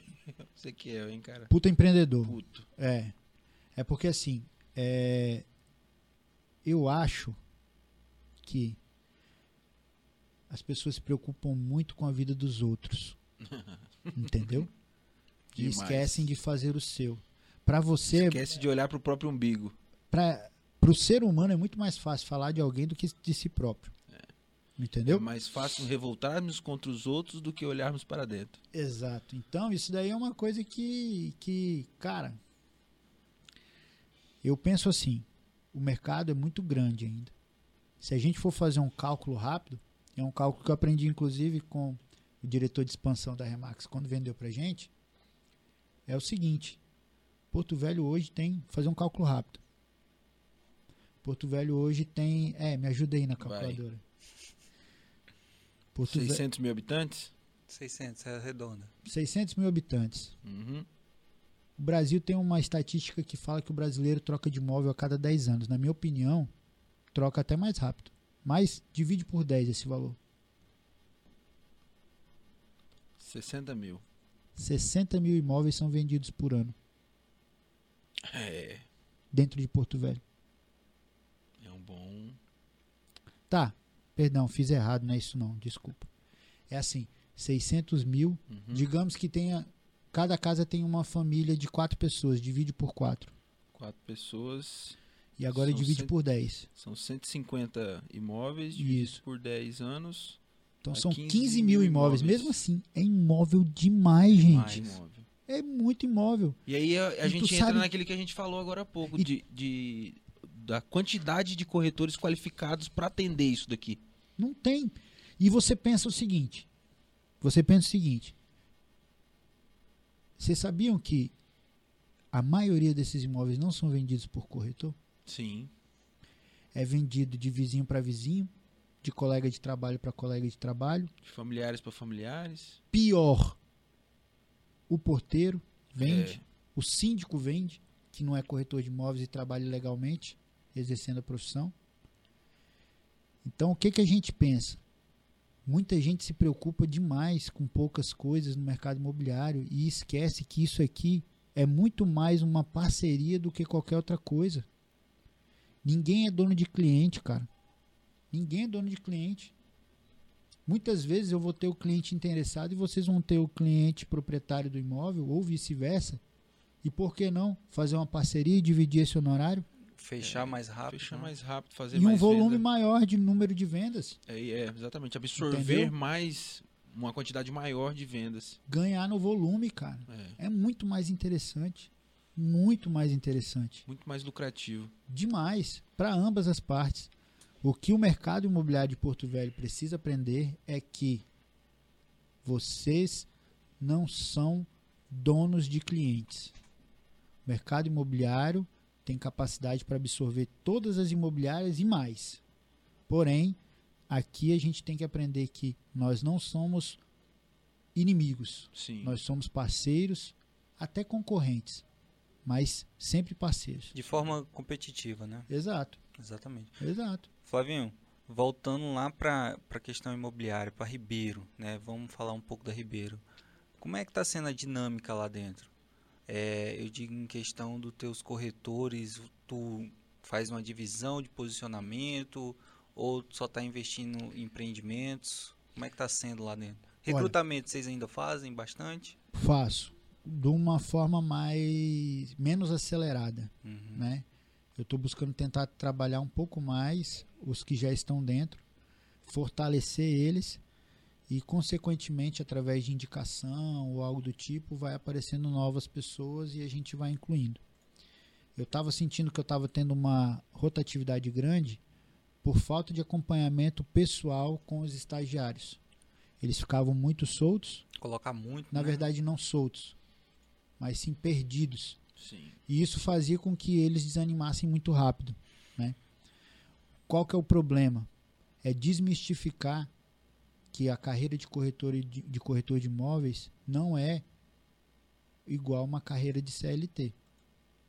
Muita gente espera que receba um salário no final do mês, no início do mês, que tenha férias remunerada, que tenha décimo terceiro. Então isso daí é uma coisa que as pessoas não entendem. Vou contar uma, é- é, vou contar uma historinha rápida sobre essa questão. Tem uma pessoa dentro da minha casa que é minha irmã, a Tamara. Tamara é corretora de imóveis já há seis, sete anos. Lá no Nordeste, né? Não, ela foi, ela é corretora aqui. Ela foi pra lá. Ah, Aí sim, agora sim. voltou. É, a Tamara, ela é formada em administração e sempre trabalhou em cargos administrativos sob o regime de CLT. Uhum. E aí, quando eu abri imobiliária, Ribeiro, né, lá em- no final de 2014, início de 2015, ela na verdade foi 2016 que ela voltou, ela não estava aqui em Porto Velho, ela, ela foi morar com ah, muita gente não sabe, mas a Tamara não é filha do meu pai, tá? Tem gente até que Ah, fala tá. assim que tem gente que fala assim: "Ah, fala com ela, ó, manda um abraço pro seu pai". É, Aí hoje em dia ela nem, nova pra mim. é, ela nem nega. Ela fala: "Ah, beleza". Obrigado, né? Mandou outro. E aí ela e aí ela tava morando em, em fora e veio pra cá. Quando ela chegou aqui, ela tava com um pouco de dificuldade de conseguir arrumar emprego no ramo, de- no cargo, no- na atividade que ela exercia, que era a atividade administrativa. E aí eu pegava e falava pra ela, por que, que você não vira corretora? Por que, que você não vira corretora? Ela, não, não, não quero, não quero, não quero. Não deu certo pra venda, não. Eu falei, cara, claro que dá certo. Você é organizado, você é comprometido, você vai conseguir. Não, não, não, não quero, não quero, não quero. Tá, passou um, passou dois, passou três meses e tava com dificuldade de conseguir um emprego. Aí eu peguei ela quase que pelos cabelos. Vai ser Vamos lá assim. fazer tua inscrição na, no- no- na escola de TTI agora, vamos tirar tua carteirinha de corretor estagiário, você vai trabalhar assim. Se você arrumar um emprego, você volta pro teu ramo. Tá bom. Ela falou assim, ó, mas eu- uma coisa eu quero, quero que você se comprometa inteiramente. Eu não quero que você fique enrolando não, para depois dizer que não deu certo. É, fazer corpo mole. Aí ela se comprometeu. Ela falou: tá bom, mas eu, vou te, eu te digo que não vai dar certo, mas eu vou me comprometer. Aí tá bom. Começou. 15 dias, fazíamos captaçãozinha, nada de vender. 30 dias, nada de vender. 45, nada de vender. 60, nada de vender. Quando já estava chegando os 90 dias, ela já tava, ó, eu tô te falando, não tá dando certo, eu não tô conseguindo. Falei, menina, calma que vai dar certo. Continua plantando, continua fazendo. Quando deu quase 90 dias, ela conseguiu vender um imóvel e venderam duas captações dela. Imóveis de valor de ticket médio baixo. Mas deu mais ou menos uns 12 mil reais. Já. Agora divide por três. Deu 4 mil por mês. Quanto é que você ganhava É. mesmo trabalhando administrativo? 1.500. Divide aí 12 por 1.500. Te dá 8 meses de trabalho. Aí que o negócio virou a chave para ela. Estralou. Cara, hoje ela é uma das melhores corretoras da imobiliária. Ela tem uma remuneração muito boa. Ela é uma corretora, uma, uma, uma captadora fenomenal. Ela, ela capta 10 imóveis no mês com facilidade. E ela não é o tipo de corretor oba-oba. Ela não é o tipo de corretor, senta aqui, meu patrão, É. não sei o quê. Ela é uma pessoa que ela é organizada. Ela tem técnica de atendimento. Ela planilha. Se o, se o cliente chegar e falar para ela assim, ó, você me liga na segunda-feira, dia 11, que é a próxima segunda-feira, 10h45 da manhã. Deu 10h44, ela tá discando o número do cara. Pois está lá. Isso. Pontual. Isso é muito importante. Marcou, Marcou, tá lá. tá lá. Então isso daí, cara, hoje acabou a era do corretor palhação. Não só o corretor, do vendedor, em geral, no ramo que for. Acabou essa era. Os clientes, eles buscam pessoas que têm comprometimento, responsabilidade, pontualidade e principalmente, principalmente, isso aqui é uma, da- uma das mais importantes, que não minta. Se o cara não muita sabe, historinha, né? se o cara não sabe a informação, ele diz que não sabe, fala que vai buscar a resposta e dá o feedback pro cara, pro cliente. Responde. Olha, falei com o meu gerente comercial, a informação é assim, assim, assado. Entrei em contato com o empreendimento, a informação é assim, assim, assado. E sana a dúvida do cliente. O cliente não fica com raiva se você não sabe a informação Sim. na, na, Não na hora. saber tudo também. né? Exatamente. Ele fica com raiva se você mente. E aí é que tá, os clientes não são mais trouxas. Muitas vezes ele sabe mais do que empreendimento do que você. É. Hoje ele Entendeu? vai no Google, dá um Google e já era. Ele entra no site da incorporadora e pega tudo. É. Então isso daí é uma das coisas que a gente tem feito. É tentar buscar fazer com que os nossos corretores saibam mais sobre financiamento, fazer com que os nossos corretores saibam mais sobre indexadores, sobre nomenclaturas, o que, que é um INCC, o que, que é um IGPM, o que, que significa uma tabela price, uma tabela, uma tabela SAC, entendeu? Saber o real significado do negócio. O corretor que sabe mais de financiamento vende mais, cara. É, tira a dúvida mais rápido ali, né? Corretor que sabe mais de financiamento vende mais. Não Ainda tem mais jeito. essa nova geração que tá vindo, ela sabe muito do mercado financeiro, né? Sim. Aí aquele negócio de aluguel, aluguel, É, comprar Começa a imóvel. comprar ou começa a investir, né? Tem muita gente que está optando por não investir em imóvel, Isso. investir em, em- em ações. Ações. é. Aí o cara tem que manjar. Vocês sabiam que nessa época de guerra que nós passamos agora, nesses últimos meses, grandes investidores de, inclusive finanças, tiraram seus dinheiros da bolsa de valores e investiram em imóveis, congelaram, na verdade, congelaram não, é, é, protegeram seus dinheiros, seus investimentos em dinheiro em imóveis por medo da guerra, em países e cidades que estão Sim. longe da guerra.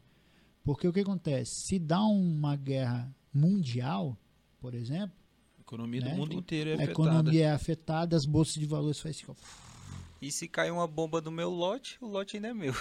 É, no máximo vai ter que fazer um aterro. Então isso daí eles têm feito muito longe da guerra, lógico, em países que não vão se envolver assim, né, diretamente. Com certeza. Então isso daí, cara, é, é- os clientes, por, pelo- por eles estarem mais exigentes, as pessoas têm que entender um pouquinho mais sobre essas coisas aí mesmo. Então é isso daí que a gente tem feito lá na nossa empresa com os corretores. Óbvio, O cara fala que o corretor não de- estuda ainda, né? Estuda É. todo dia, meu irmão. Não, que a gente ganha dinheiro e não faz nada. é Hum. demonstrador, né? É, É assim mesmo. Cara, mas sabe o que, que eu acho engraçado? É que eu já tive pessoas que trabalharam. É, que trabalharam não. Que falavam isso, que entraram no ramo imobiliário e se frustraram. Porque perceberam É, que o negócio não é tão fácil. E assim, o Mais uma vez, casa é- pra qualquer um. é, mais uma vez, é aquele negócio da CLT. É. Muita gente acostumada com a CLT. Aí eu fico te perguntando. Vamos lá. Cara é criança, adolescente, acorda todo dia, seis da manhã, vai pro colégio, volta meio-dia. Tem que cumprir o horário, tudo mais. Faculdade também. Tem que cumprir o horário da faculdade, fazer prova, fazer estudar, se dedicar. Vai trabalhar de carteira assinada, tem que cumprir horário, tem que se dedicar. Se não mostrar serviço, pode ser demitido. Se faltar e não justificar, leva a falta ou então ajusta a causa. Advertência também, né? Sabe de tudo isso, de todas essas obrigações. Aí quando ele decide ir para o ramo imobiliário e trabalhar como corretor de imóveis, independente sendo autônomo ou trabalhando associado a alguma empresa imobiliária, ele não quer fazer isso. Ele não quer ter esse autocomprometimento. E aí, Não tem compromisso consigo mesmo, né? acha que pode acordar todo dia 9 da manhã, 10 da manhã. Amanhã eu não tenho cliente. Vou dormir até tarde. Vou dormir até tarde. Amanhã eu só tenho cliente de manhã. À tarde eu vou jogar uma bola. E aí? Chega no final da semana não dá. Chega fim de é, final do mês não tem comissão. Aí faz o quê? De três uma. Ou o cara coloca a culpa na empresa, diz que a empresa não deu o suporte necessário. Sim. Ou ele coloca a culpa na profissão, dizendo que é uma profissão ruim. Não é boa, Ou ele diz que o mercado imobiliário está em baixa. tá fraco. É, Tá em crise. Tá mesmo. tá entendendo? Então, bicho, isso daí a gente tenta sempre colocar na cabeça dos nossos corretores. Que você, antes de exigir, você tem que entender que você também precisa se doar. Treinamento, infraestrutura, os melhores empreendimentos, uma gestão com um gerente comercial ao lado, um consultor jurídico, eu estou falando lá da nossa imobiliária, um consultor jurídico ali full time tirando todas as dúvidas, né? um, um- um departamento de correspondência e um administrativo é, atuante, te ajudando, dando suporte, tudo isso daí não passa de 20% do potencial que o cara pode atingir. Sim. 80%, meu amigo, é o cara que tem que ter ação. É o famoso Cê sol. É, você sabe, ah, tem muita gente que fala, muita gente não entende a interpretação de oração. Sim, hora e ação, né? Exato.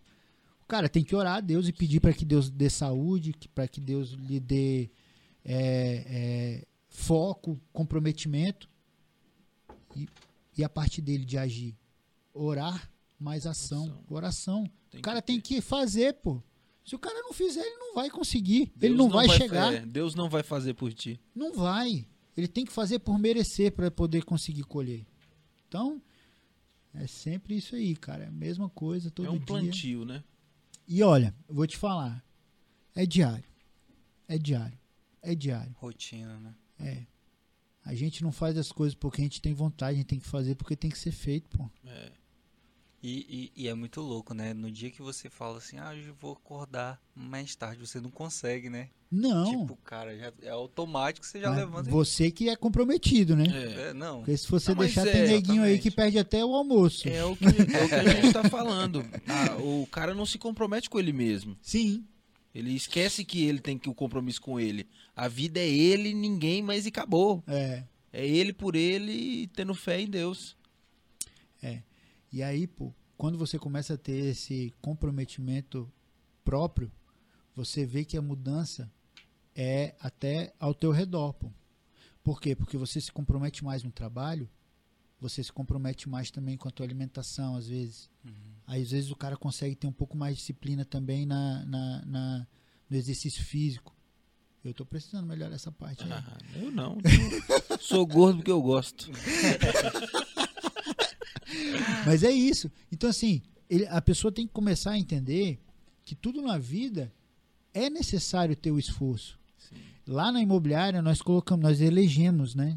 Uma palavra, que seria a nossa palavra, que seria nosso mantra diário, que é a palavra disciplina. Você tem que ter. É a nossa. Sério? É. Olha aí. Foi A gente tá antenado, é- cara. Pô, Mas Você se você não tiver disciplina pra fazer, feito, cara. exato. Você acorda de manhã para ir trabalhar, você pode estar morrendo de sono, ou então você pode estar super é, preocupado com uma situação pessoal, ou então você pode estar realmente de saco cheio, querendo férias. Mas como é que você vai ter suas férias se você não tem dinheiro?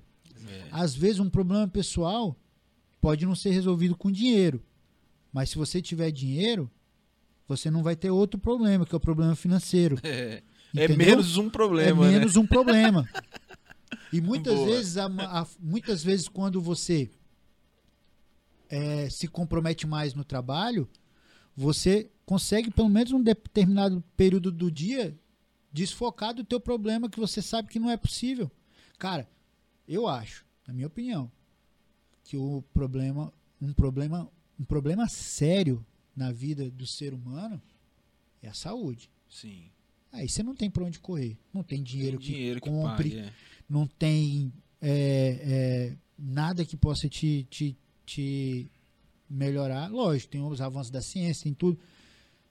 Mas assim, com dinheiro você pode, inclusive, ter uma qualidade de assistência para tua saúde melhor, para tua doença, se você tiver com problema de saúde. Mas o resto, o resto, mano, você tem que aprender a conviver. É. Eu trago. aturar, a, né? a gente traz até nutricionista pra dar treinamento aqui, pra galera ver se entende ver. isso. Me chama. Tô precisando de umas dicas, né? A gente faz seis, seis meses aqui. Eu, eu, eu trouxe fisioterapia. as meninas de fisioterapia pélvica para as mulheres, depois elas fizeram com as mulheres e fez com todo mundo junto, nutricionista, educador físico, Não, cara, isso aí é muito O marketing, né? Ó, o marketing, marketing, tá certo. entendeu? Tá certo. Inclusive, se tu quiser lá uma orientação, menino, tá Bacana. online. Ah, bacana. Eu vou, vamos conversar. Pois é, Flá. E, e em relação a isso, essa questão de você acordar e falar assim, dormir um pouco mais, é- é, é justamente a disciplina, né? Porque nem todo dia tu acorda motivado. Então, se Claro. tu não tiver a disciplina, Motivar todo dia. É, não. Aí tu usa a disciplina para se motivar. É. É. A motivação, ela não pode ser o teu combustível. Ela tem que ser o teu nitro. É. O teu combustível tem que ser a disciplina. Aproveitar, né? Quando tá motivado. Quando você o motivado, você consegue triplicar a tua ação de disciplina. Entendeu? Mas quando você não está motivado, você não pode deixar de fazer por falta de motivação. Exatamente. Então é isso daí que tem que acontecer mesmo. Com certeza. Sem sombra de dúvidas. Pô, Flávio. Pra finalizar, o que, que você espera do mercado aí imobiliário? Cara, primeiro, bicho, eu vou te falar que eu não falei Qual no é prim- é. eu não te falei no, no não falei pra vocês aí, cara. Eu tô muito feliz de estar aqui com vocês, É, de verdade. também, pô, muito Eu grato. tenho um carinho muito grande por vocês, Legal. é, tanto Vinícius como o Jota, Dona Marta, uma, mulher incrível, eu admiro muito a sua mãe, viu? Parabéns, a sua obrigado, mãe é obrigado. uma mulher muito profissional, muito aguerrida. Uhum, Isso daí é, é um motivo de muito orgulho pra você e pra nós podermos Cara, é uns pontos. explorar um pouquinho da experiência que ela já teve de vida Ah, e de É, trabalho, né? exatamente. Alguns dos pontos positivos da Remax, né, cara? A gente fez uma amizade muito grande. Tipo, Sim. já era amigo, mas Sim. até doido com O o Gilberto é, o lá, respeito pô. em si, né? Sim. É um respeito mútuo. É. E agradecer, né, gente? Ó, muito feliz mesmo poder compartilhar um pouquinho. Não sei se eu consegui falar tudo que Não, tinha que foi falar, massa top demais, né? mas dizer pra vocês, cara, que o mercado imobiliário, o que nós precisamos pregar, a gente que vem de uma geração um pouquinho mais nova, e já tem até uma geração mais nova que a gente, Sim. que, que tá dando show aí. A gente vê porra, o Caio, que tá se posicionando muito bem nas redes sociais. É um cara que realmente eu sigo ele e, e, e venho aprendendo também essa, essa parte do marketing com ele. E dizer, cara, para quem tá chegando no mercado imobiliário, para quem é mais antigo, para parar com pequenas intrigas, né? Os mimimi. Os mimimi, cara. Eu acho que a gente tem tanto a somar um com o outro, aprender um com o outro, a fazer realmente uma cultura imobiliária diferente. Mas eu, eu acho que a gente tem que mudar essa cultura, porque a cultura de antes não era uma cultura de parceria. Não, lá era muito individualista. Entendeu? Era um dando A, a, nas costas a- do a outro. Márcia mesmo falou aqui que antigamente é um monopólio de três imobiliárias É. que quando ela foi instalar dela, a galera queria derrubar ela, né? É, Então, assim, é, daí eu até comentei com ela, falei, os que quiseram excluir um dias, hoje tem que ser excluídos. é. Porque assim, eles colocaram a gente numa posição. Porque assim, eu já sofri na mão de algumas imobiliárias aqui um, um preconceito enorme. Uhum. Né, por ser novo, né? Por estar Uhum. buscando espaço no mercado. Então, eu acho que é válido isso daí, a gente unir a quem pensa igual. É. E infelizmente vai ter pessoas que não pensam igual. Ah, infelizmente isso é, e, isso é e verdade. vida que segue, não é? Tudo bem, tá tudo certo. Tem mercado para todo mundo. Normalmente essas pessoas elas ficam pelo caminho, né? Exato. Elas sobrevivem, né? Sim. Elas não conseguem deixar um legado. Mas é isso, gente. Mais uma vez, obrigado de novo. Você tá cara, doido, a gente que ter- agradece aqui, né? Por ter participado aqui Fera do, demais. do, do podcast. E sempre precisar, a gente vai estar à disposição para poder somar. Flávio, fala to, deixa tuas redes sociais É, aí pra onde galera te seguir. Encontra, Ele é né? muito blogueiro, cara. É. Vocês têm que ver. Ele faz dia a dia dancinha do TikTok e tudo. com as filhas, com, Será, com os corretores. É muito da hora. cara. Assistam. Fala aí pra nós, pra gente colocar aqui embaixo. Instagram, Flávio Ribeiro Imóveis. E aí o, o Instagram da imobiliária, Imob Ribeiro PVH, Imobiliária Ribeiro PVH. E é isso aí, gente. Sigam nas redes sociais Show. e tamo junto pra somar. Fechou. Tamo junto. E nós somos o Engimob Podcast, não tem segredo. Chama nós no Engimob Podcast. e eu, e eu, o meu Vinícius Ramos, underline Remax. J Silvestre, só no Instagram? Instagram é, lá. Instagram, Instagram. É o mais funcional hoje, é, né? Instagram é hoje ele vai, ele vai. lança para tudo, né? É. Isso aí. E é isso. Mais um Engimob Podcast Valeu. gravado. Boa, Foi um prazerzão. Obrigado mesmo, obrigado mesmo. Valeu. Valeu, Valeu galera. Até mais.